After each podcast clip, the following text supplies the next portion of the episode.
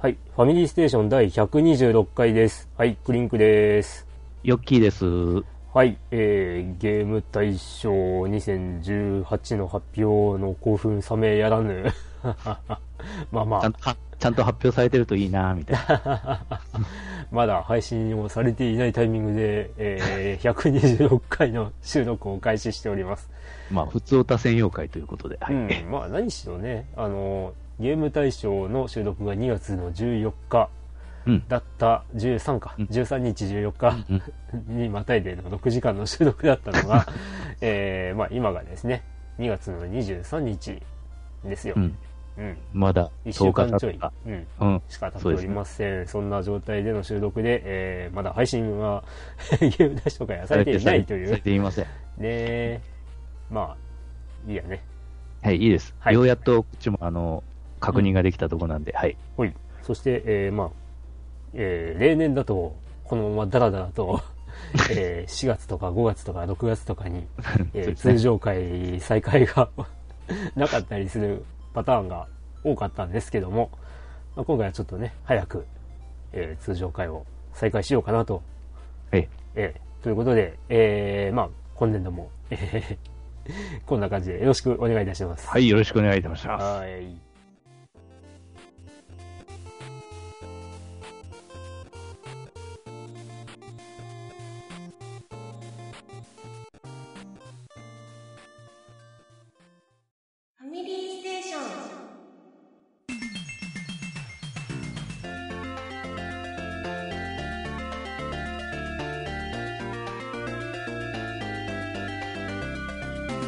はい。ということで、えー、通常会なので、え近況のはい。コーナーコーナは、ということで、えー、前回から今回ということになるので、前回って収録いつだった？かなり、まあ、12月の、なんぼでしたっけね？12月18日？うん？そうだっけ？?18 日出力だったと思います。はい。うんえーもはやその頃何をやっていたのかはいいまいち覚えていないんだが。まずね。あーまあ多分僕はね、初代坂を相変わらずやっていたはずなんだが、うんえーまあこの度ですね、うんあの、えーゲーム大賞会を収録した翌日にですね、うん。えー断念しました。というかですね、あのーあのゲーム非常にわかりにくくてですね、うん。えー収支、もう経営のですね、資金の収支がですね、うん。もう、あ、これダメだって気づけるかどうかっていうのがですね、本当に分かりづらい。うん。で、ね、僕の場合もう何年間も大不況のためスポンサーがつきません。えー 大不況のためスポンサーを降りました。えースポンサーが降りることによって資金力が不足して、チームの戦力が落ちます。えー勝てません。えースポンサーが、えー成績が不満でおります。というのをですね、もう10年近く続けた結果ですね、結果、えー25年目にして、うん。えーこれもうやっていけねえ、という状況に陥り、えー まあね、やり直せば多分、まああの、年の頭からやり直せば、選挙、えー選挙というか、戦績も変わってくるかもしんないけども、うん。えーそれにしてもね、ファーストステージ、セカンドステージで、うんえー合わせてこう60試合ぐらいあるうちで3勝ぐらいしかしてないっていう。ひどすぎるでしょ、これっていうね。うんこれはもうやったら勝てるさすがに心が折れた。まあ結局多分年限がやっぱり、やっぱ進めは進むほど、相手は強くなるのかそうでもない。な。うん。うん、ただね、本当にね、序盤の方で、あの、なんだろう、ツイッターで話したのかなまあ、どっかで話したんだけど、うん。あのゲーム、本当にね、えー、運要素が強すぎちゃって、どんなにこっちが強くても、負けるときは負ける。あ。なんかね、勝つときは勝つんだけど、うんえーその割合としては、負けるときは負けるの方が多いっていうね、悪質なバランスなんですわ。うん、で、まあ、ぶっちゃけリセットすれば、うん。乱数が変化するらしくて、うん。あの、勝てる試合うん。が負けてたのが、まあ、うん勝てるっていうパターンになって、まあ、その後、減少街道まっしぐらいになったりする場合もあるんだけど、うん。まあ、まあ、うん無理ね。で、その、まあ、僕の今回の敗因としては、えっ、と、スタジアムを一回拡張したときに、うん。えーまあ、あの、それまでの観客動員、えー満席で1万5千席うん。だったのが、まあ、4万席になって、うん。で、もう収入がぐっと上がるわけじゃん。うん。うんだから、まあ、あの、チーム力をつけるために、えーグラウンドの整備を、うん。えーグラウンドを2面にしてて、うんで、芝を敷いてたんだけど、うん。あの、まあ、だいぶ、こう、収入が増えてるわけだから、うん。あの、もう、練習グラウンド関係はもう、マックスにしとこうとうん。いうことで、えーまあ、照明のスポンサーもいたことだし、2面とも照明をつけたのね。うん。うん。そうしてみると、えー月の維持費うん。がだいぶかかるようになって、うん。えー毎月まあ、まあいろいろもろもろ含めて、えーっと、施設維持費が2億。よく。うん。で、えーまあチケット代とか下手こくと、うん。まあ、あのー一月の収入が、うん。まあ3億とかうん。になるわけね。うん。で、下手したらトントンな 状態で、うんで、そこでね、勝ちゃいいんだけど、うん。まあさっき言った通りなかなか勝たない ゲームだし、うん、で、大会なんかにも優勝しないし、でスポンサーはどんどん降りるし、そんな状態で、まあその、あ、これもうダメだって気づいた時にはもう遅いわけよ。うん、だから、まあ、何が正解かっていうと、多分、スタジアムを拡張、えー一回拡張した後に、うん。えーもう一回拡張するまでは資金を貯めると。うん。うんで、まあその後ようやくこう他の施設に手を出した方がいいんじゃなかろうかというのが僕のうん。推論。で、えー諦めたと言いつつ、もう次の日には1年目からやり直しを開始しました。が、まあ、今までみたいにがっつりはやらないことにした。うん。だって、これだけになっちゃうもん。休みの日他何もしないんだぜ。延々と逆つくやってさ、もう一日中朝から晩までやり続けてようやく1年半ぐらい過ぎるんだぜ。で、25年やって、まあリセット、やり直しも含めてさ、うん。あの、200時間ぐらいやってんだよ。うん。25年だよ。うん。40年やんなきゃいけないんだよ。なあ、俺のあの、ドラクエ11よりすごいな。ああ、まあ、近年だと僕だとペルソナ5がさ、ああ。あの、音声をカットせずに全部聞いてやるっていうプレイでやって、確かに、でまあ、ペルソナ5も100時間は優に超えてるが。で、あの、録画したデータを全部こう、あの、合算してみると、うんえー確かね、138時間ぐうん、うん、らいうん、うん。になっていた。うん。え、ペルソナ5そんなかかるっけ？って思う人は、ぜひとも、あの、音声を飛ばさずにやってみて ほしい。完全に音声飛ばさずに。うん。うん。そうなるとこんな時間かかるから。うん、うん、で、まあ、そう差がつくね。うん。うん初代差がつくね。うん。まあ、だから、あの、資金がとにかく、潤沢に、ね、なれば、まあ多分大丈夫なんだよ。ただ、そこに気づけるか気づけないか、なうんわけですわ。まあ、しかしそんなね、本当現実世界をなぞるような大不況の連続とか嫌だね、本当、うん。せめてゲームの中だけで。もう本当アホかと思ったよ、もう本当によ。また大不況かよ、みたいな。でね、でだ、うん。その、えー2月15日、あの、僕がサカツク初代を断念した日。うん。の朝に、うん。えー確かね、あの、任天堂の、うん。あのーえーなんだ？ダイレクトはいはいはいはい、ありましたね。がはいはいはい。はい、朝あって、うんで、それでですね、まあ、この放送が終わったらこのゲームを配信開始しますっていう、まあ、サプライズな感じで、いきなり突如と配信されたのが、うんえーテトリス99うん。で、このゲーム、あの、ゲーム対象会聞い、まあ先に多分聞いていただいてると思うんですけど、あの、ゲーム対象会で、えーテトリスエフェクトっていうゲームが、うん。まあ、テトリス、今、現状、テトリ出てるテトリスの中では一番最新かなっていう話をしてたんですけど、えーもう、わずか2日後に、えっと、テトリス新しいの出ちゃいまし99と新しいのが出ちゃいました。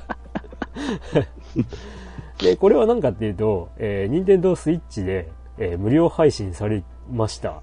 うん。えーまあ、言ってしまえばテトリス、対戦、通信対戦特化型テトリス。ええ、テトリスですね。そして、えー対戦相手が、自分対98人という。で、えー、ドンカツじゃないけど、まあ、1位を、ドンカツえー1位を目指せというね。とんかつだ。生き、生き残れ。戦わなければ生き延びれない。うんね、最後の一人になるまでうん頑張れという、えーゲームシステムなわけなんですが、まあ、あの、テトリス99やってみて、まあ、なんというか、昔のテトリスとは違うルールっていろいろ増えてるなって思って、うん、うん、うん。あの、例えばなんだけど、あのー一見無茶そうな回転。あこう、んこれ回転できないでしょっていうところを、まあ、無理やり、こう、回転させるっていう、あのーまあ、回転させるっていうか、回転できるっていう、裏技、裏技チックなことが昔からあったことはあったんだけど、えーそれによって、えーこう、ラインが消えるのが確定して、ラインが消せたら、えーまあ、T スピンなの、L スピンなのっていう技名になって、で、まあ、ポイントが高いとか、まあ、そういうのがあるみたいで、あ、え。うん。正直知らなくて、あれ、何その、そんな、そんなことなっちゃってんの？みたいな。うん。まあね、テトリス。あのーこれね、対戦じゃなくって、一人で黙々とテトリスやりたいよっていう声も聞こえるんだけど、基本的には一人でやってるのと、まあ、正直変わんない。たまに妨害がこう下から、よよよっと、あの、伸びてくるって感じ。えうんしかもその妨害のニョニョニョってこう、あの、せり上がっちゃうのも、えー、一度に上がってくるやつは、基本的には一箇所だけ空いてるんだね。うん。そのライン、うんラインというか、あの、うん。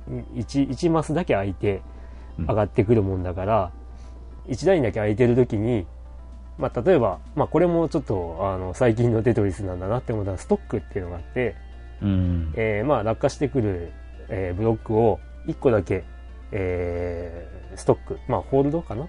しておいて、で、自分の好きなタイミングで、えー落下する、えーブロックを、あの、えーストックしてたものと入れ替えるってことができるんだけど、うん。だから、まあ、あの、変な話、あの、テトリス棒と言われるえ直線の4本、あ、4, はい4ブロックのやつね。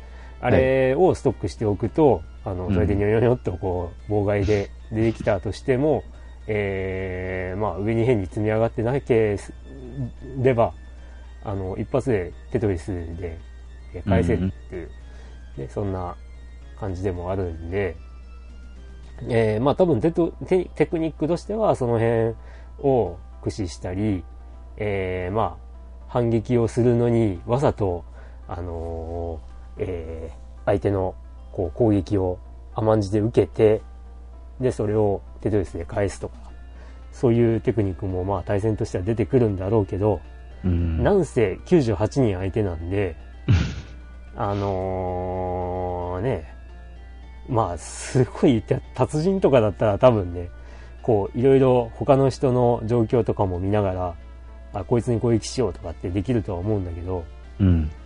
まあ、あまあそこまで考えないよね、うん考えなくてもいいと思う。うん、まあ僕は今のところ最高順位は2位ということで、おなんだけどね、もう意外とね、やっぱテトリス上手い人はさ、意外とあっさり1位取ってったりとかね。う。うんん、で、まあ、たまたまその、このテトリス99が、こう、配信される前に、えー、ぷよぷよテトリスっていう、うん。まあ、ぷよぷよとテトリスが、こう、混合されて、そのテトリス対テトリスだったり、ぷよぷよ対ぷよぷよは普通なんだけど、そのテトリス対ぷよぷよができるっていうゲームが、まあ、存在するんだけど、うん。それのあのプレイ動画とかをこうなんとなしに YouTube で見てて、えー、なんかプロの人とかいるのねテトリスのうん。でその人もやっぱりテトリス99をやっててうん。でまあすごいわ 僕の知ってるテトリスじゃなかったっていう うんまあ世界一らしいよその人ねう。うんんいや、凄まじい。うん。まあ、冷静に、もう本当よく これだけできるなっていうことをやってのけるプレイをね、えー YouTube で見ることができます。まあ、そこまでは僕はできんなと思いつつ、まあ、その人がね、1位に何回連続なれるかっていうのをやってたりとかして。おお。で、僕が知る限り38回だっけな ?34 回だっけな？連続で、テトリス99で1位を取ってるという。いや、世の中すごい人はいるわっていううん。感じですわ。うん。という、えーゲームプレイ関連についてはこのぐらいかな近況としては。はい。うん。で、まあ、報告としては、えーソーサリアンコンプリート Windows 10対応版が、えー2月22日発売で、2月22日に、えー届くように配送されるといううん。素晴らしい。ねで、えー昨日ちょっとインストールをして、起動をしてみましたぐらいしかやっておりません。まあこれもね、あのいずれやんなきゃなと思うんですが、えーまああとはね、ラリーゲームを、えーまあ生配信したり、えープレイ動画を撮って配信したりする予定なんですが、それの準備も着々と進んでおりますといううところん。ですな。うん。で、もう今日、仕事から帰ったら、うん。あの、海外から、あの、海外のアマゾンから、モービルワンラリーチャンピオンシップが届くという、もう意外と早かったなという感じでね。で、これ海外版プレイステーションソフトなので、えー現状できません。うんね、某ポリメガさんが発売された暁には遊べるというね、うん。そういう形になっております。はい。ということで、えー、クリンクのゲーム的な近況でした。近況ですか？えーでね、あの、他のことなんかねえのって言われそうなんだけど、うん。うん、あの、初代作付やってたらそんな余裕ない。そうそうそう、これね、一応言っとこう。あの、初代作付ね、すごいプレイは快適なわけよ。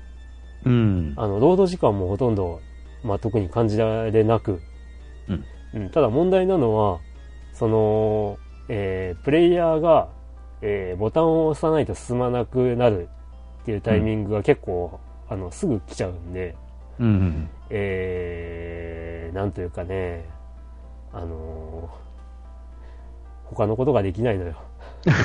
快適すぎて。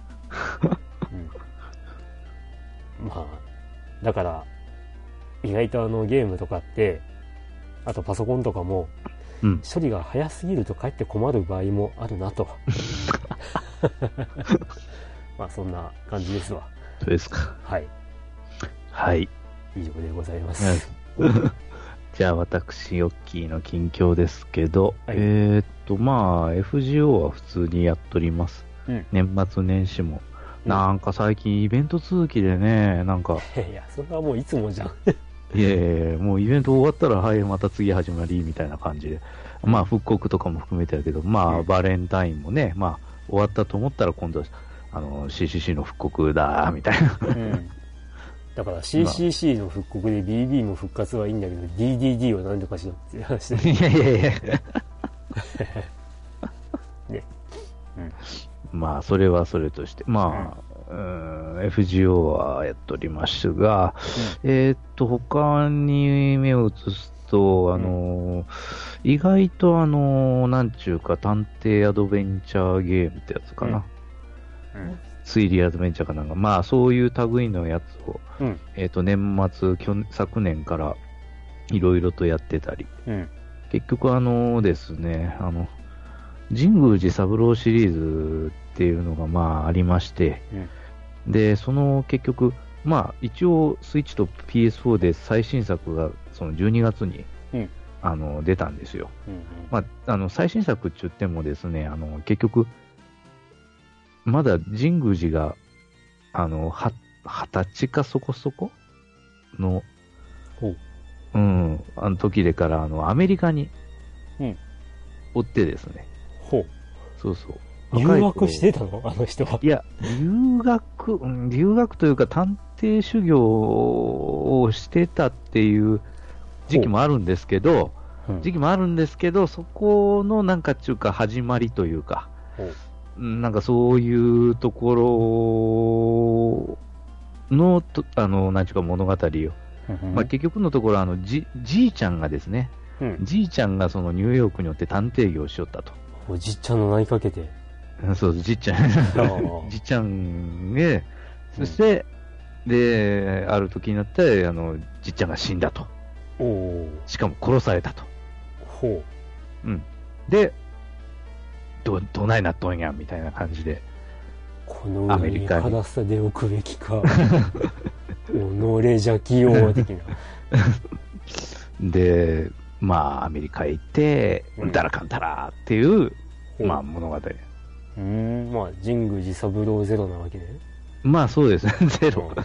確かにそう言えないこともない。うーん。で、なんというか、まあでもね、今まで、その、なんちゅうか、積み重ねてきた、その、神宮寺シリーズの、うん一応、なんちゅうか、物語的なもんが、一応 PS2 で出てた時まではある程度続いてなくもなかったんだけど、ほそこから先が結局あの、なんていうか、う。あの、もう、サザエさんになっちゃってですね。ああ、時系列とかがもう、わけがわからんという。んわけがわからんという、まあ、じ時系列になってるんだろうけど、結局その、なんというか、あの、人物の年齢とか設定が変わらないまま、うん。あの、周りの世界が変わってて、ああ、あの、スマホも、スマホも出てくるし、はいはいはい。えー、という風になっちゃってるんですよね、今。うん。だから、この、なんちゅうか、えっ、と、ダイダロスっていうタイトルなんですよね。うん。まあ、神宮寺三郎ってあんましその大きく書いてないけれども、うん。で、ダイダロスっていうタイトルで、あの、やってるんだけど、うん。で、神宮寺が多分若い頃って言ったら、まだ1900、ん？ん？な、うん。80年か90年代？ん、んっていう、んなんか、なんかそういう風な、うん。あれなのに、なんか、周りの機器がなんか、あの、景色が最新だみたいな、ななるほどね。はいはいはいはい。この、このロケは最近やったみたいな感じで、あの写真が。はい写真でからなんか場面が、写真で作られてて360度なんか、あのぐるっと見渡してもなんか写真でから、うんあの背景が作られてるみたいなのがなんか売りみたいだったんです、みたいだけど、なんかそういう風なギャップもできちゃって、あれーみたいな。うん時代交渉なってねえぞみたいな。これいつの話みたいな。もう、わけわからないのね。その、もともと時系列が。看板にプレイステーションとか書いてるし、みたいな。まあ、わかりやすく言うとね。で、えー、まあなんちゅうか、あの、推理自体もですね、なんというか、まあ、もう、なんちゅうか、情報層あたりで集めて、あとはそれを確認みたいな感じでうんやるのが、まあ、推理みたいになってて、うん。で、ちょっとなんか理不尽だなって思ったのが、結局その会話の選択肢みたいなのが、うん。まあ確かにあるんですけど、うん。あんまりヒントがないの。っていう。あ。はあはあはあは普通に間違えたらゲームオーバーとかね、即あ。はあ。殺されて。うん。なん珍かデッドエンドなのね。うん、なんかそこら辺がちょっとなんか、うんなんか理不尽かな、みたいな。うん。うん。別にその、推理してからなんかヒントがあってから、それでから、なんか、それをもとに回避するみたいな感じじゃないんだよね。普通にただの会話イベントなんだよね。うん。で、選択肢があって、うん。まあ、ある選択肢選んだら、うん。ゲームオーバー。もうわけわかりません。君は通りかかった警察官に捉えられてしまったゲームオーバーみたいな。あー、まあ、うん、警察に捕まりそうになるっていうのはまあ確かにあるかもしれんけど、あそう。それがなくてから、あの、犯人と対峙してうん。殺されるとかね。普通に、ああ。その会話の対応間違えたから、うん。やっぱみたいな。それとか、あの、うんその結局、ニューヨークへ行って、そのなんか、最初のショーが、うんそのなんか、そのアメリカでのダチ、ダチと再会してから、うん。そういう、そお前らと初めて会ったのはあれだったなとか言ってから、サマーキャンプのなんかあれでから、うんまだあの、宮司とかが10歳かそこら、ほう。物語がいきなり始まって、うん。そこであの、10歳の神宮寺を、あの、動かして、うん。そこで起きた事件を、うんたらかんたら。えで、ー下手すると、その、10歳の神宮寺の時に、うんあの、犯人にぶっ殺されて、どういうことなんだよ。あれ？みたいな。じゃあこの回想シーンは誰の回想なんだろう。いや、最初にそれ踏んだ時あっけに捉えたけど、あはーみたいな。え、死んだの？マジ？みたいな。うん。なんで死ぬの？普通にゲームオーバーになってからタイトル画面に戻ったから、あれ？みたいな。うーん。まあなんというかね、古いゲームならそういうのあったけどさ、まあ、近年発売されたゲームではなかなか見ない展開だね、うん。それは。ちょっとこれ、その、推理ゲームとしてはどうなのみたいな。まあ話、話としてはまあそこまで悪くもないんだけど、うん。ん、ちょっとあの、いろいろ、また、某掲示板みたいなところではもう、うん、大体が叩かれてるけど、あうん、あの、ストーリーが、ちょっと、うーっちゅうのは確かに神今までの神宮寺シリーズでも確かにあったんだけど、あ、うん。うーん、まあ、ここまでのやつあったかな、みたいな。あああの、それ、その前に、あの、結局 3DS で最後にうん。出た、あの、ゴースト・オブ・ザ・ダスクっていう、うん。あの、神宮寺三郎のやつがあるんですけどね。うん。まあ、これもまあ、まあ、話的にはちょっと、うんなんですけど、うんまあ、普通にあの、きちっと、あの、オーソドックスな選択肢をうん。選んでいって、で、途中で、あの、推理したりとか、うんあの、参考人とか、うん重要人物を前に、あの、どういう話するか、みたいなトークプロファイルって言ってね、うん。うん。そういうのは、うん、きちんとやってたから、あうんこういう、きちんとやるのかなと思ったら、確かに体験版をうん。言った時点で、うんあ、ちょっとやっぱ違うなとは思ってた。ほだけど、なんか全部やってみたら、うんただのノベルゲーかなみたいな。う。ん、うーんっていう。うん。それからまあうん昔のその、なんちゅうか作品の結うん局過去、その、えっ、と、夢の終わりにっていう作品があって、うんプレステって、プレステサターンで出た、うん。神宮寺三郎。で、そこのなんか回想シーンが入るんですよ。その物語の中で。そのなんか昔、なんか俺は人を殺したみたいな感じで銃を撃って、たらかんたらみたいな、うん。そういう回想シーンが入るんだけども、うんだからその回想シーンの、なんていうか話を今回やろうとしたみたいなんだけど、うん。なんかいろいろツイスマが合ってないんだよね、その時の。あーまあ、うん過去のファン向けに作ってみたものの、みたいな。うんむしろそのファンたちにはそっぽを向かれるような、そうそう。首をかしげられるようなで展開になっちゃったってことかな。なんかいろいろ、なんかね、その、なんかその夢の終わりの時のその回想の中では、例えば、そのなんか、あの、味噌の陽子のなんか恋人だったとか、なんかその、それがその、なんか恋人だったけど、なんか薬中かなんかになってて、うん。その、あ味噌の横をなんか、いろいろなんか、人質に取ったかうんたらかんたらとかそういうふうなうん。話で、それを、そいつをなんか神宮寺はなんか撃ったみたいな感じで。うん。うん、なんか、そんなことが、まあその断片しかその出てこないけれども、ちらちら出てきたはずなのになんか、今回その時の話をやってるはずなのに、あれこんなのみたいな。うん。かも違わくねみたいな。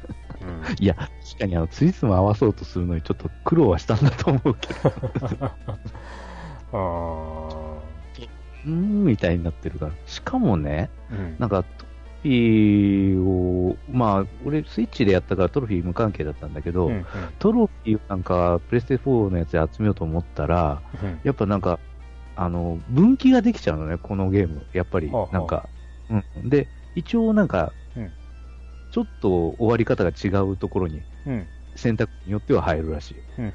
うん。でそれそれなのに、うんこのゲーム、オートセーブ、オートセーブ、はあ。はあはあはあはやり直しできねえ、みたいあ。な。うん。やり直しするのは最初からええみたいな。なかなか難儀ですな。かなり辛い。うん。うんまあ、中村雄一の声はいいんですけどね。うんうん神宮寺を中村雄一さんがやってます。うん。それは超渋いんだけど、うん。そんぐらい？おーおーで、あの、今まで神宮寺ってそんな声あんま出てないし、断片的にだったんだけど、それまでね、小杉十郎太さんっていう人が、その、うん神宮寺やってたら、うんその人今回はあの、死んだちっちゃんの声やってるあので、おあらーまあそこはちょっとあれかもね。あの、ファンがおって思うところかもしれないね。うん。まあでも、またあの、この、なんちゅうか面白い、あの、ことの一つとして、神宮寺シリーズっていうのは、うん。神宮寺三郎の、まあ、キャラデザインはもうかなり特徴があってから、それはもうシリーズほぼ一貫してるんだけど、うん。あの、助助手の陽子うん。のデザインっていうのが、うん。作品ごとに全く違うからね。おや。そう。あの、アプリ版、アプリでその短編とかを出してたうん。携帯アプリとか、そういう時もそうなんだけど、うん。もう作品によってもう陽子のなんちゅうか、別人なんだよ。あ別人、設定だけが同じの別人のグラフィックみたいな。作品によってはこれ、なんかその数カ国語をなんか操る西条みたいな設定なんだけど、全然違う、なんか今時風のなんかもう水野姉ちゃんみたいなうん。外見もあるしな。あ、それは外見じゃな、外見だけじゃなく、設定も違うって感じ？あいやいや、いや設定は同じ全部。あ、そうなの。外見だけ全く違う。あ外見だけ見たら全くの別人。ーえ、でもほら、ななんだろう、僕の中では神宮寺のシリーズって寺田さんうの。デザインっていうイメージが強いんだけど、ま寺田さんだけじゃないってこと？あ、ない ね。もちろん、の、グラフィックを描いてるのは。うん。なるほどね。そうそうそう。だからその時その時で多分違うんだと思うけど、うん。これはすごいな、みたいな陽子もおるし、本当ほう。スタビリタ OL タイプもあったり、うん。ううん。ん。そうそう。うん。年全く同じとは思えねえ、みたいな。そんなグラフィックが出てくるから、まあそれが楽しみではあるんだけど。まあ今回、若い陽子だったんでね。まあでも、公式になんかこれが若い頃の陽子って出てしまうとなんか、うーん、うーん、みたいな。ほう。そういう風な感じも起きました。まあちょっと神宮寺シリーズが今後ちょっと続くのかどうかわかんないけどね。あんまり、ね、不評だと続次かないかもが作られないね、これみたいな。うん。いや、新しいことをなんかやりたいなっていうのはうん。あっただろうけどね。うん。なんかあんまり、うーん、今までの神宮寺っていうものがあるから、うん。これどうなんみたいには思った。あ まあそこ行くと、あの、今度はあの、なんちゅうか、あスイッチであの、出ましたけど、あの、うん偽りの黒真珠っつあ。って、うんうんうん。まあ、ゲーム対象会でもお話をしましたわな。それはまあ普通にもうほん、これファミコン時代の、フ本当にァミコンだよね。オーツクに急やってるみてえだな、みたいな、本当。だよね。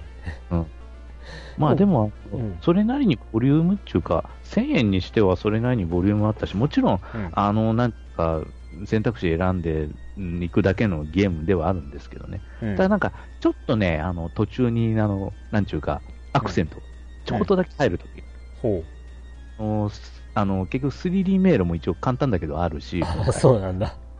うん。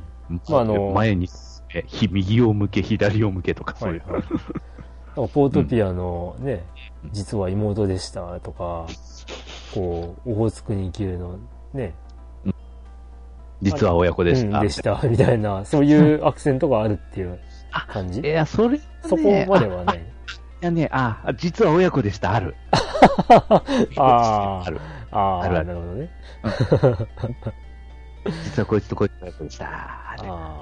まあまあまあ、その辺はね、意外とまあ、ミステリーというか、それその辺のまあ、浄土といえばあ浄土だもんね。うん。まあね手を隠しとい。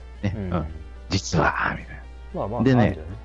な。んで、一応やっぱその刑事、あ、でもな、刑事なんだけど、警視庁の刑事なんだけどさ、うん。うん。普通になんか伊勢まで行っちゃってるしさ、うん。車で、しかも、ああ。とうんから三重県まで車、ブオー。うん。しかも、管轄がいるんじゃないかって思うけどね、普通。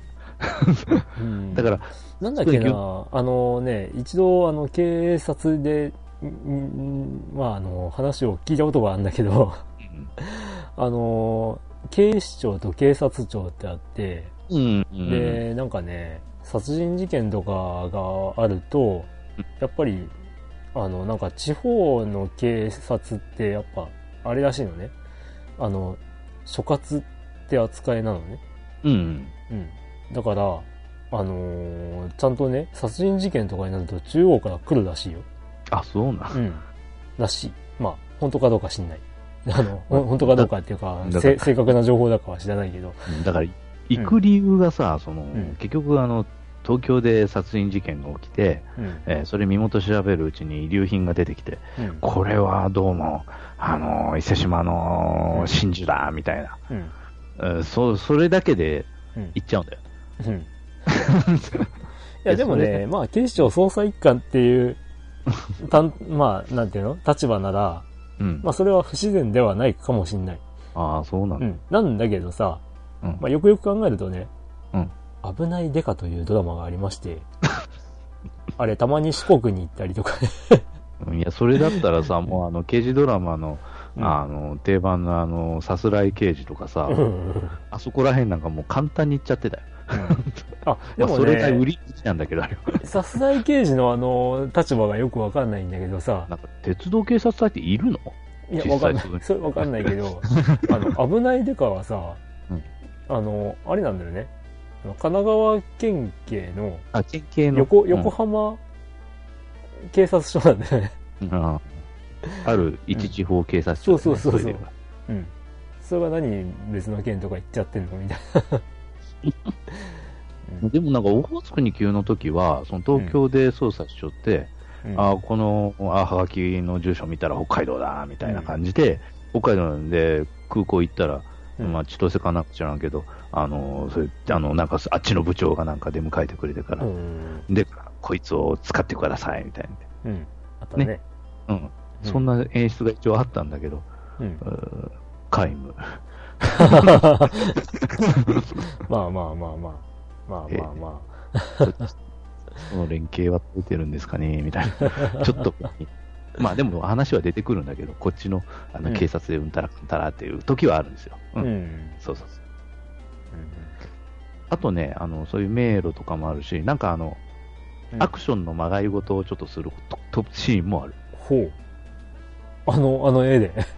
あの絵で。あのグラフィックで。あのグラフィックでやるんですよ。へえ。え、それはもう往年のファミコン的な アクションゲームになってるの？そうえ、あの、こう、お地蔵さんが投げるおにぎりをキャッチするとか、そういう。じゃなくて使ってね、あの、犯人と、ちょっと、まあ、犯人中か、あの、まあ、真犯人じゃないけど、ちょっとあの、いろんなことやったやつと対峙するときに、うん。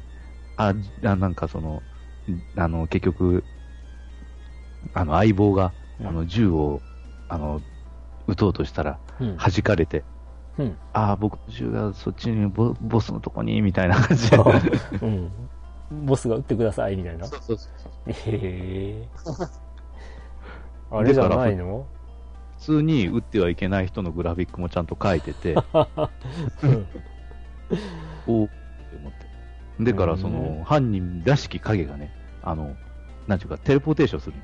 パッチュあ、ここだ、みたいな。うんでもなんか、2、3秒するとパッチ消えて、別のとこにパッて現れて、うん。なんじゃこら、みたいな。うーん。それを十字キーと A ボタンだけ使って、あの、打つっていうのはなかなか斬新でしたね。うん。ああ、いや、あの、とにかく連打して、こう、ボートレースに勝つとかそういうのじゃないの？あ、そうじゃなかっそういうのじゃない。連打は必要なかった。ああ、そうかい。うんうん。なんかゲーム、ミニゲームみたいなのもあって、うん。あと、あの、一回だけ、あの、携帯の、携帯中か、スマホの、うん。なんちゅうか、アプリのゲームで遊ぶみたいな、ほう。そういう、あれもありました。それで勝つとヒントがもらえるとかそういう。いやいや、違うと思いあ、ますね。違うんだ。多分ハイスコアをなんか目指せみたいな感じだった。へえ。ブラックジャックしないの？しないですね。ああ、そうか。ブラックジャックしてて、なんか次の、あれが思いつくみたいうん、いや、ヒヒントがなぜか 明かされるというね。な。そういえば、ボス僕は思うんですがねって。うんなっちゃったって。まあ、ただ、あの、オホーツク2級の場合はさ、うんあの、一回、あの、セーブして終わらないといけないっていう ところがあ、そんなんあったっけ？ですよ、そえれが。え全然覚えてないな。それしないと済まない話があって。あれ、うん、オホーツクにキューも自力でクリアした記憶がないんだよなこ うん。いや、なんかクリアチャート的なのをさ、あ見ながらやっていったような気がするなと思って。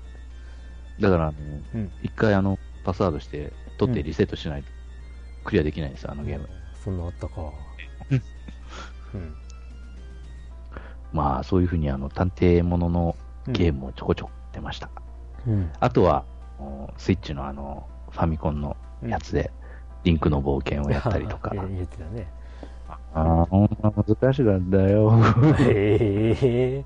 まあこれもゲーム対象会で話したけどさ。話したけどあもう本当にさ、当時、出た当時はさ、本当、もう東の大陸まで行けなかったからね、本当うにもう。ん。デスマウンテンとかもう、なんか迷いまくっただけでから、もう、で、死んでしまうし、もう、ああ、もう嫌だ、みたいな。な。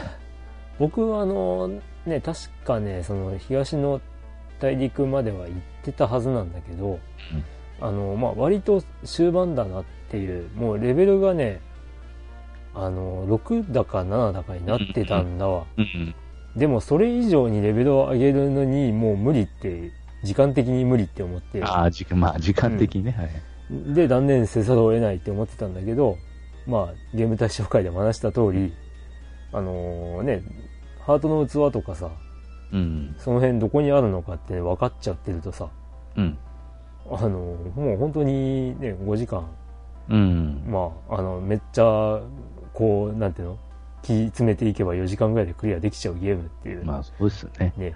結局、ハートとマジックの器、うん全世界に4つずつしか存在しないんだもんね。うんいや、でもね、本当に、まあ、あの、神殿クリアすれば、あの、経験値もいっぱい入るし、うん。そこでレベルは1個は大体上がるし、ううんん。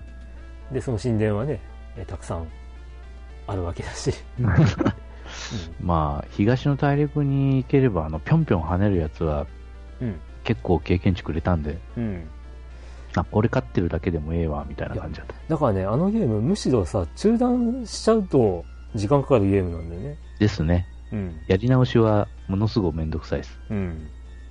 だからまあ、今からリンクの冒険をするという人は、まあ、極力ぶっ続けで遊ぶか、まあ、中断セーブがあればね、そうですね。中断セーだブをうん駆使していった方がいいと思いますわ。ミニファミコンとかでうね、ん。ぜひ。だから、あの、なるたけ、あの、死なないようにして、うんまあ、最終ボスのところで、まあ、手前で、まあ、どうしても、まあ、一回わざと、中華、突っ込んで玉砕して、で、また体力満タンで、あ そういう風な、まあ、やり方でいいと思うんですけどね。まあ、それかね、簡単に倒せる敵のところで、うん延々と倒しまくってね、レベル上げ、げを。うん。レベル上げというか、あの、ライフとか、ああ、まあ、マジックポットかなうん。が出たら、こう、ライフ回復の魔法を使ったりとかで。で、まあね、ラスボスはまあやっぱり、あれかな、シールド魔法必須かな。ですね。いや、いろいシろ。ールド1回とね、うんあの、ラスボスはサンダーを1回使わないといけないでしょ。そうそうそう。そうですそうですんだからね、まあそれでもうカツカツなんだよね。そうです。カだツカツ回復ができないんだよね。そこででも意外とあれ、弾ね、うん。あのー狭いスペースでこう、うろうろしてたら、意外と当たんないんだよ。うん。まあでも一応リフレックスは使っとった方がいいよね。うん。で、まあ、確か上付きは向こうだったはずなんで、うん、む向こうですまあジ。ャンプして普通に切るっていうね、そうですね。その繰り返しでね。もう結局、んもうサンダー使ってう、ん。まああの、シールドとうんリフレックスと、うんまあやっぱりジャンプ必要だよね。あー、いや、ジャンプなくてもいいね。ああ、いい、うん、ジャンプなくてもいいけど。うんまあでももうそこでもうカツカツですさ、ほんと。まあね。うん。まあ、その後もね、影リンクなんかも出てくるけど。もうその後はもうはっきり言ってさ、もう、うんもうなんちゅうか、まあ、ただ、うん、うんかなっていう気もするけど。剣、剣連打してただけっすわ、はっきり言って。まあ、あんまり影リンクは強くないね。うん。玉砕覚悟でからもう、剣をずずずずずずずうん。そういう面では、あの、本当あの、鎧着た敵より、むっちゃやりやすかったけど。ああ、まあね。そうね。まあ、あいつはなんだあの、カンカンカンカンを、うんちゃんと防いでくるし、ほんと。そうそう。あのねあれって。そうね。シールドの使い方巧みだよね。う。うんん。でからも、ね、あの当時あのアクションができるっていうのはなかなか、うんやっぱ痺れるわって思って、僕あの昔からね、リンクの冒険クリアできてなかったけど、ずっと好きだったからね。あうん。で、ディスクシステムをね、手放してしまってというか、使えなくなって、ああそれで、ね、長らく遊べない、ーうんうんうん再再プレイできない時期が長かったわけなんだけど。なるほど。うん、で、あれだ、ゲームボーイアドバンスの、ね、あの、ファミコンミニシリーズで、リンクの冒険出て、うん買って、うんで、あれだ、あの、えー、初代 DS かな？うんうんうん。で遊ぼうと思ったらさ、うんなんかあの、十字キーが斜めに入ったりするのね、あれね。うんうん。だからさ、もうすごい操作ミスとかが、で、でやってらんねえって。うんなるほど。まあね、その後、ね、まあ、レトロフリークとか、うん。ね、ミニファミコンとかでリベンジを果たせたわけなんだけどね。うん。まあ、うん。一応、やったゲームはそんぐらいしかありません。FGO を除けば。うん。あの、コンシューマーの機械ほとんど起動させてません。最近おや。。おや。だから、やりたいのはいいっぱいあるんですけどね。あの、うん VR 含めて。うん。VR マッシシュの出番ですか？ュ。いや、マッシュじゃなくて、あの、例えば、あの、絶対絶命都市4とか。ああ、あああ、ああ、やってみたいんだよ、VR であれ。あえあうん。あの、VR は一部しかうん。遊んでないです。はい。で、まあ、最近のアップデートでちょっとステージ増えました。うん。わかりました。いや、あのね、あの、絶対絶命都市はいろいろやんなきゃいけないアップデートあるだろうって思うんだけどね。うんうんうんうん。うん。まあ、S。うん ね。いや、まああれ、はいあれまだ続ける気なのかな、うわかんねえ。まあ、ちょっとネタっていうか、ううんん、うーんどうなんだろうな。あれう、ん作り込むの難しいんかな、やっぱ。いや、でもさ、なんか1とか2の時にやれてたことがなんかできてなくないって思うんだよね。うん、うん、ストーリーの分岐とかさ、うん、うん、あーなんていうかエンディングの分岐とかさ、うん、うん、どうしてこうなったっていう。ねなんかまあ、あれがね、評判良くない理由はわかる気がするわって思うもん。うん、しょしょうがないわ。虚栄都市をもうちょっとなんか叩き台みたいにできなかったのね、ほんと。いやだから、競泳都市の、うんなんというか、焼き直し的な感じに見えなくもないうん。一本道だし。うん。まあ、だってさ、あれ、絶対絶命都市4やりました？いや、まあ、ちょっと触りだけね。あ、そう。ああ、まあ、あの、うん、展開も若干、展開というかね、えっ、と、道中もなんとなく、えっ、と、展開が似た感じがする。競泳都市と。うん、うんうん。スタート地点から進んで、で、気がつけばまたスタート地点に戻ってくるみたいな感じがね。ああって。うん。ちょっとなんか残念だったな、割と人気のあるシリーズだったから、うん。うん。まあ、プレステ4で出るってことでさ、あの、うん、うん、うん。3までの評判を知ってた人が、うんちょっとやってみようかなって手を出して痛い目に遭うっていう感じ。痛いね。うんなんだこりゃそうそう。こんなはずじゃなかったのにっていう感じがあるかな。うんうん、他に VR は？例のレースゲーをちょっとやったぐらいですかね。あ、いやいや、やりたいとか。ああ、やりたい？テトリスエフェクト？いやいや、違うの？別にテトリスは興味ない。あれ？あれ？は。うんまあ、うん、あ、あれだ、ヨッキー先生も、うん。ダートラリーだ。なんだ2.0がもうすぐ出るのに、そうですか。このこのタイミングであれだよ。海外版のダートラリーを買っほて、で、VR に対応してもらってたな。あの、海外アカウントが必要だけど。う。いいかな、もう。うん。そうかい。じゃあ2だね。はい。2だ。ダートラリー2、えー夏には VR に対応する予定だそうです。そうですか。はい。はい。。じゃあ一応これで近況、はい。長々と話しましたが、終わりにしましょう。終了。また来週。とはいかない。来週、はい。ほんと一週間ごとにえー配信してる人とかどげなっとんねん。うんね。はい。ということで、近況が意外と長くなっておりましたが、はい。うん。えーお便りのね。コーナーで。ですすね。もう結局もうあのゲーム対象の投票がほとんどだったんで、うん。それに混じってちょこっと、ううんん、来た。うん。普通オタを。え普通オタ？うん。はい。そうだ。はい。えー、構造さん。はい。1月9日にいただいております。はい。えー、毎度さんです。構造です。はい。新年早々に、溶連菌というものに家族全員やられまして、大変でした。ああー子供さんもね、これよくやられるんですけどね。子供の残したものを食べたり、タオル使い回しには気をつけましょうね。うん。ということですが、えーさて、クリンクさんも言っており、うん言ってましたが、ファイヤー、ファイヤーエムブレムヒーローズですが、僕も最近はログインのみですね。えーただ、あの無料ガシャですが、確率良くなってる気がしません？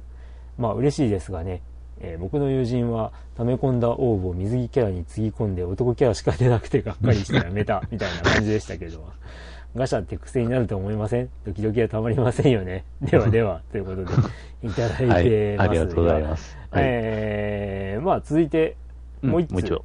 うん。えー構造さんから、はい。えー同じ1月9日の、うんうんえーっと、3時間後ぐらいに、うんうんうん。あ、違う違う、うん、3時間後か、うん？3時間後ぐらいに、えーもう一ついただいてます。はい。えー、毎度さんです、構造です。えーファミコン版のファイアーエンブレムの話が出てましたので、懐かしく続けてメールします。えー僕が記憶に残っているキャラですが、サジ、マジの兄弟ですね。えっと、あれ、なんだっけ？とん？闘士だっけ？一応戦士ってあるけどどう見ても木こり。まあまあ、そうね。はい。死ぬと終わりのこのゲーム。僕はお気に入りキャラをロストするのは嫌なので、危険な場面、そして盾として、そして、えー特攻要員として、二人は命知らずの特攻野郎、さじまじとして大活躍。あ、ここは無理だ。誰かに言ってもらわなきゃ乗り切れない。みたいな時は、まさにと、えー特攻野郎の出番。えーなぜかサクサクと攻撃をあサクサクと攻撃を避けて窮地を乗り切るみたいなことが多々あり、こいつらは順調に成長し、最初は人柱要員だったのが途中から必要なキャラになるという思い出があります。うん、確か、えー僕は最後までやり遂げたような気がしますが、またいつかやりたいな。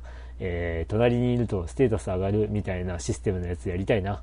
えー皆さんはいろいろとあるファイアーエムブレムおすすめありますか？ではではまた。ということで、はい。ありがとうございます。りがとうございます。えーっとね、ヒーローズのガシャなんですけど、うん。えー僕も一時期は、あの、確率いいじゃんと思っていた時期もありました。うん ありました。えーっとね、最近あの、温泉キャラうんうんはいはい。が出てて欲しいんだけど、うん。出なかったね。出なかったまあ、自分もあの、無料分だけ回し、ほとほとんどわだ回してる口ですけれども、うん。まあ、確かに時々ポロッと、うん。あの、ピックアップの星5が出たり、そうそうえーピックアップで、ピックアップでない星5が出たりしますね。うん確かに。だからまあううんん。確率的にはいいんだろうけど、えまあ、やっぱり出ない時は出ないねえ、。出ないですよね。うん。って感じかな。6%, 6%か7%だろうが、うん、出ない時は出ない。出ないね。うんねだってさ、あの、水着は納得するよ。あるよ。う。うんん。ねよくありがちじゃん。え温泉って、え。タオル1枚巻いてるとかさ、そんなんで戦ってるんですかみたいな。ねどういうことなんだよ。欲しいけど、みたいな。手に入んなかったけど。あしかし、水着っていうのはまあ確かにあの、あれだけど、その男だとね、また、うん。うーん、はあ、みたいな。なんかね、漁師みたいなキャラとか誰が欲しい、うんまあ欲しいのはそらおるけど、おそらくはね、うん。そういう、ね、キャラもの人はいるでしょうけど。まあ女性ならば。うん、ひどかったのは、あの、うんまあもう今は亡きだろうけど、あの、うん。銀河英雄伝説でさ、うん。あの、なんかブラウザゲーがあった時にさ、ほう。ん。あの、なんか水着ってのがあったんだよ。ほでもあのさ、物語の登場人物って、う。うん。ほぼ男じゃん。まあそうだな。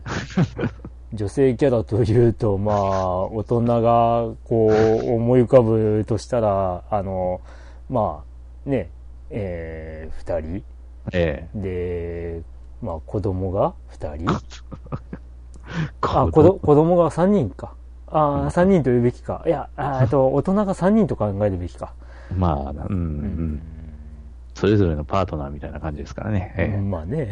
うん それぐらいで、あとはほとんど男なのに、そのね、帝国の提提督が水着姿とかね。誰得なんでしょうね、あれ、ほんと。いや、もうないけど、そんなゲーム。あうん。すごかったな、あれは。まあ今はないというのが、ああ、でも今復活したら盛り上がるんじゃないの？ですかね。いや、あのーこう言っちゃなんだけど、割と復活というか、あの、新作がうん。微妙な評価で。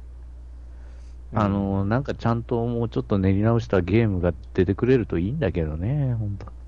いやなだってさあのね新作さこうまあ正直僕はあの旧作を知らないで見てさうん。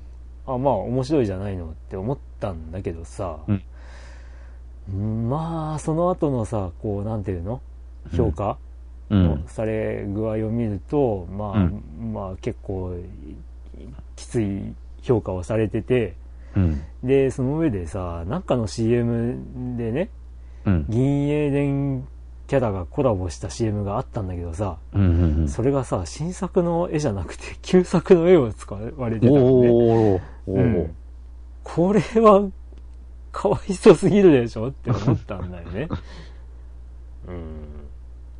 へまあ、あとね、あの、なんだ、新作なら新作でもう、うんなんていうの、キャラの造形とかを完全に、ね、ー。うん。もう新作としてやったり、あと声優さんの演技も完全に違うものにうん。してくれればよかったのに、うん。その、ね、前の銀英伝の、ね、OVA シリーズのうん銀英伝に、もう明らかにこう、見た目も喋り方も引っ張られちゃってるっていうのがいて残念っていううん声。も聞かれてね。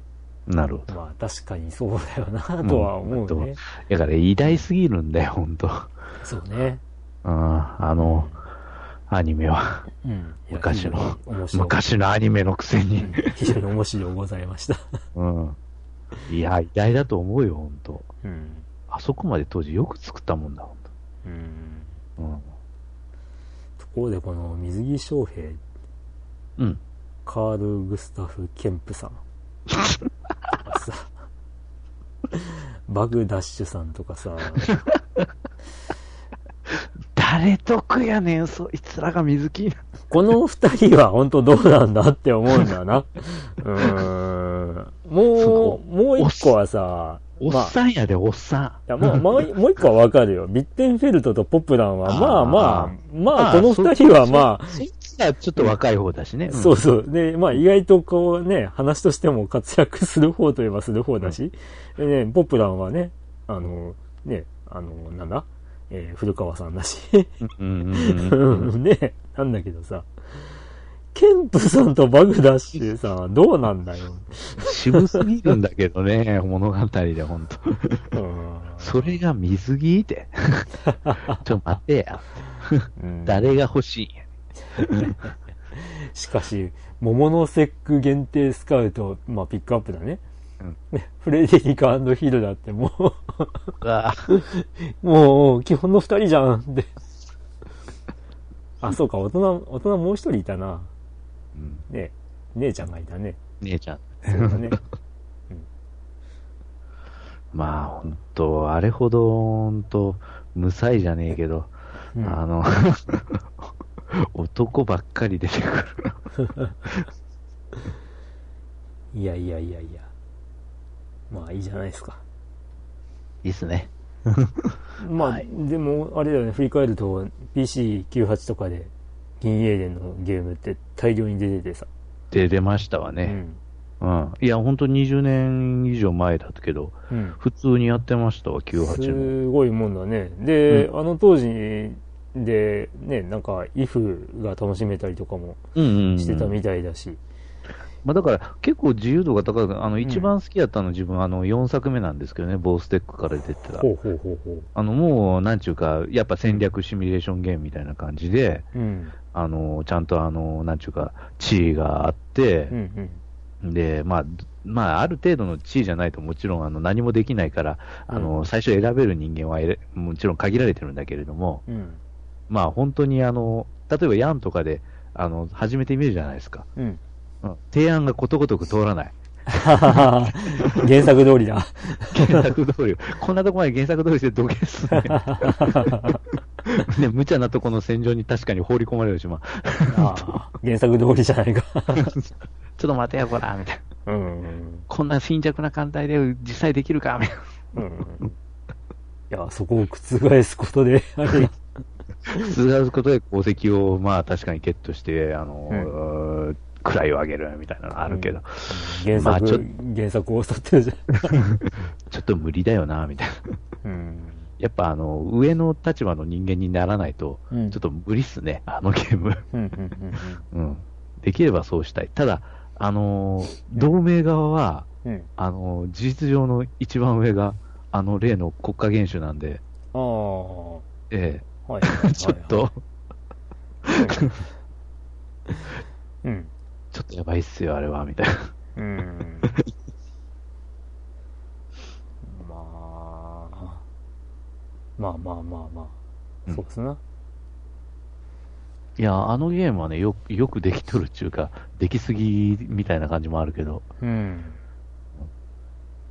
いや、すごいね、本当こう。まあ、あの、うん、そうだね。あの、信長の野望みたいになっちゃってるね、これね。そうそうそうそうそう。シリーズとしては。そうそうだから、やろうと思えば、まあ、やっぱフェザーンをね、やっぱ占領したりとかできるし、普通に。うん。すげえあのフェザーンから思いっきりあの借金しといて、な。うん。で、返す前に潰すという。ああ。ああ、借金チャラー、みたいな。うん。でもまあ割と、まあその、その後、その後セガサターンとかでも出てるんだけど、うんうんうん。意外とでいいい出来らしいんだよね。それ、あの、自分やりましたよ。おお、そうなんだ。サタンほうほうほう。なんかサターン版は 2, 2パターン出てるらしくて、うんあの銀河英雄伝説と銀河英雄伝説プラスっていうのがああ。あるらしくて、まあちょっと強化版らしいんだけど、うんえー、まあなんか、ちょっと、あの、ちょっともう、積んじゃう展開もあるらしいっていうね。う んまあね。うん。確かに。ああ、なんか銀英伝の話になってしまったが。まあねフ。ァイヤーエンブレムの。うんファイヤーエンブレム、まあファミコン版ね。うん。まあ僕が語れることはもう、あの、なんだ？前々回したことしかもう言えないんだが、ね、マリクと、ね、えー、なんだ？誰だっけ？あの傭兵の、また名前忘れた。ね、オグマスかコ。グマか。うん。うんが気に入ってたよっていう話ぐらいで。このサジとマジとバーツは同じ顔してましたね、ファミコン版では。うん、そうね。うんうん。で戦士サジマジってあれかな？んん？あのー、あいつ、ペガサスナイトのあの人。あの、えー、なんだっけ？ん？あの、ヒロインのあの、あ、シーダですけど、シーダか。シシーダに正し込まれるメンバーの一人だっけ？そうではなかったか。そうではない。それは最。初から仲間にいたっけ？ああ、いたな。まず、まずはナバールですよ、試し込まれる人は。でもさ、シーダで寝返ったキャラってうん結構いるんじゃない、あいるよ。あの、ファミコン版オン,、オンリーっていうキャラもいるしね。ああ、ほうん。あの、ファミコン版オンリーだと、あの、アーマーナイトのロジャーってやつもいた。ほほあの、なぜかスーファミ版になったら消えてたけど。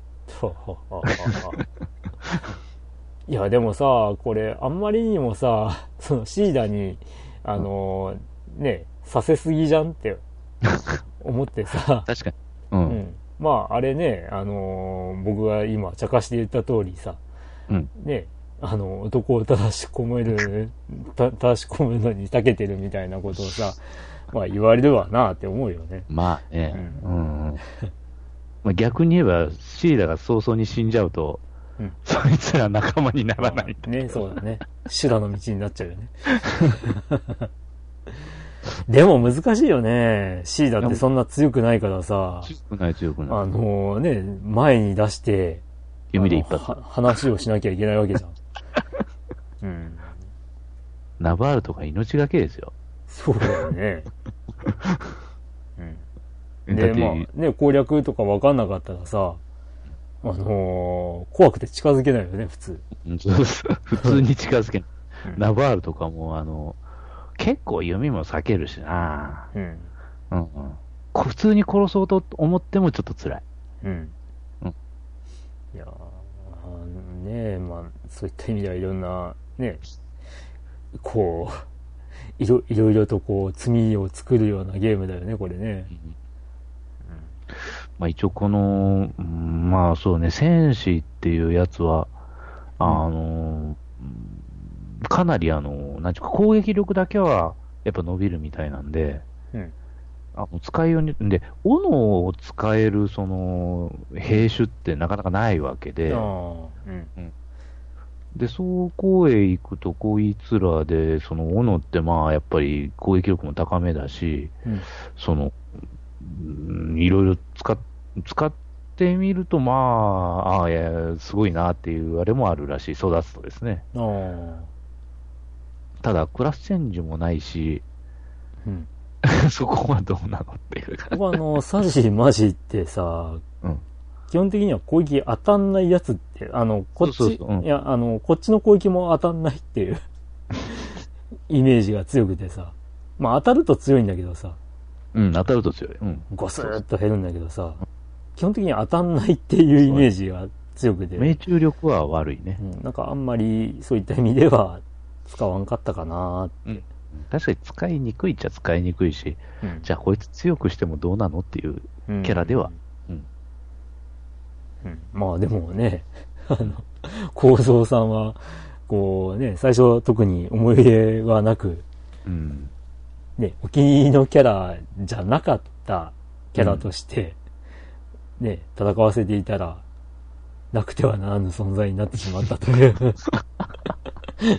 まあ、まあそれで思い出ができるとか、思い出がついちゃうって、うん。ね、まあある意味、やっぱり、その、その人で、にしか起きない物語だよね。うんうん。ですね。面白いもんだねここら辺がまた、その、どれを育てるかっていうのがね、うん結構。うん。まあね、延々とこう育たない人をにレベルを上げさせてみたりとかね。まあ、あの、ね、うん、じっちゃんとかね、うん。やった人いるんかな。あとね、ニコニコ動画で、ああ、あの、配信し。てたよ。あの、いや僕じゃないけどね。うん。あのまうん、この、この人だけに戦わせるみたいな。最初は強いからいいけど、あれ、うん。全然育たないしね。まあ、あの、某ゲームみたいな能力値が下がるっていうことはないから、まあね。そこはまあ救いだよね。レベルアップで能力値下がったとか。うん。うん。そういうことはだけはないから、うん。あれだけど、うん。ちなみに、ヒーローズの、えー、僕のとこのジェイガンさんはレベルは1のままでございます。そらそうやろ。そらそうや。そらそうやわ。ちなみに一番レベルが高いのはクラリーネちゃんですね。あ、そううん、自分もあの、プレイしてないから。あ、ガチャ専門っす。な無料ガチャ専門。うん。あ、出た、終わり。うん。いやー、いやいやいや、まあ、割とね、キャラはお気に入りキャラが意外といるもんですわ。そうですね。うんそれはそう。うんまあ、こいつ誰みたいなのもいるけど。でね、あの、まあ、このヒーローズでね、こう、あの、絵師さんにちょっとね、うん注目を、まあ、してしまったりとかね。うん。うん。なるほど。あのね、なんか、なんか知んないけど、ニニアンってキャラがすげえ気に入っちゃってね。ほう。おー、ドドラゴンにうん。なる人？はい。ドラゴンの人？で、この、このニーニャン描いてる人がキップさんって人なんだけど、うん。なんかこの人の絵の描き方すごい気に入っちゃって、ほうほうほなんか好きなんう。だねなる。ほど。ほうほまあ、そういう出会いも最近のね、こういったスマホゲーにはあるなと、う。なうん思ったりしますわ。確かに S さんはね、一人じゃさすがにやってられないんで、こういうゲームは。うんあ、そうそう。まあ、前話したっけね。ん？FGO でさ、うん。あのーもう、その絵師さんとは思わずにキャラが気に入っててさ、うんうんうん。で、よくよく何かのタイミングでこう、たまたまプロフィールを見てみたら、うん。あ、え、あ、この、え、この絵あの人なの？みたいなうんうん。のがあってさ、うん。うん、あの、岡崎武っていう漫画家さんなんだけど、ああ。うん。えって、あの、昔の岡崎武さんの漫画はすごい好きで、うん。で、あの、その時の絵と、ちょっとね、やっぱ違うのね。うんまあさすがにもう20年ぐらい経ってるから、うん。絵柄は変わってるんだけど、その変わった絵柄も好きっていうね。うーん。ち、違った方向で好きっていう。おこれすげえなって思ったわ。あまああの、あれなんですけどね。あの、えーっと、なんだ、有名なところで言うと、FGO の中では、あの、えー、三蔵ちゃんとかね。あ。あうん。あと、あれだ。あの、フラン、フランちゃんとかね。あ。ああ、はいはい。うん。あのーうんだから、えー、精霊、え、えーなんだ、精霊使い、エレメンタラーで漫画描いていた時の岡崎さんの絵では僕の中ではないんだよね。うーん。うん。でも、あ、このキャラ結構好きだなって思って見ていたのが、あ、え、あ、岡崎さんじゃんって、う んびっくりしちゃったっていうね。なるほど。うん。はいはい。はい。ということで、はーい。ファイヤーエンブレムの話でした。ファイアーエンブレムの話したかなーって感じですね。あんまりしてないな。はい。はい。はい。では、えーと。